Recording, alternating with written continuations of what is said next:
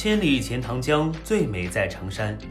长山位于浙江省衢州市，交通四通八达，是四省之交的地方。这里的生态环境非常好，是全国绿色城市，也是浙江省重要的生态屏障。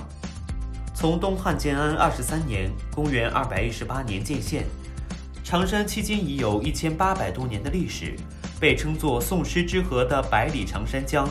拥有深厚的人文底蕴和独特的文化魅力。历史上游历过长山，并在诗中描写长山的诗人有一百多位，尤其以陆游、杨万里、辛弃疾等宋代诗人为甚。能搜集到的长山宋诗就已达三千余首。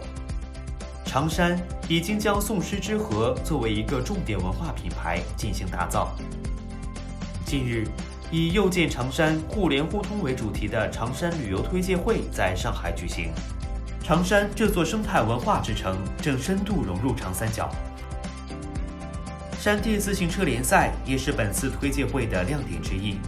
据悉，2020年中国山地车自行车联赛将于11月21日在长山国际万城山地自行车主题公园正式开赛，为期两天。大赛期间。